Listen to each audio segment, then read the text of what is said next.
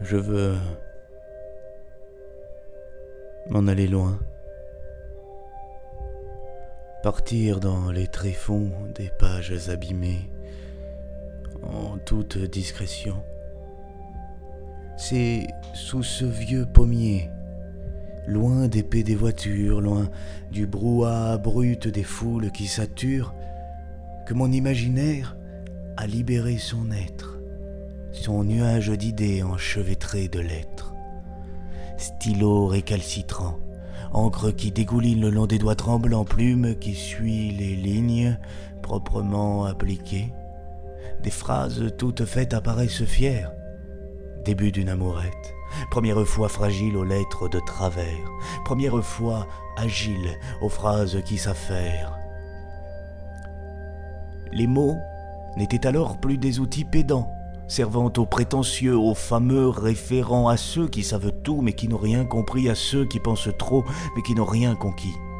Les mots prenant place sur ce cahier banal, aux carreaux écoliers, aux lignes partiales, n'étaient plus des outils, mais des joyaux brutaux, aux côtés cabossés, aux tons très gutturaux, aux couleurs blafardes, imparfaites et bancales, mais joyaux tout de même, c'est indiscutable.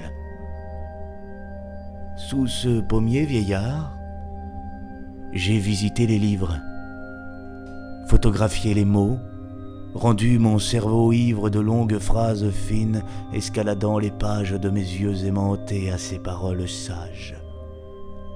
Je veux m'en aller loin, au tréfonds des histoires, m'embourber tout entier dans ces bons vieux grimoires. Je veux m'en aller loin du soleil, de la terre, de la mer et la lune me noyer dans les vers.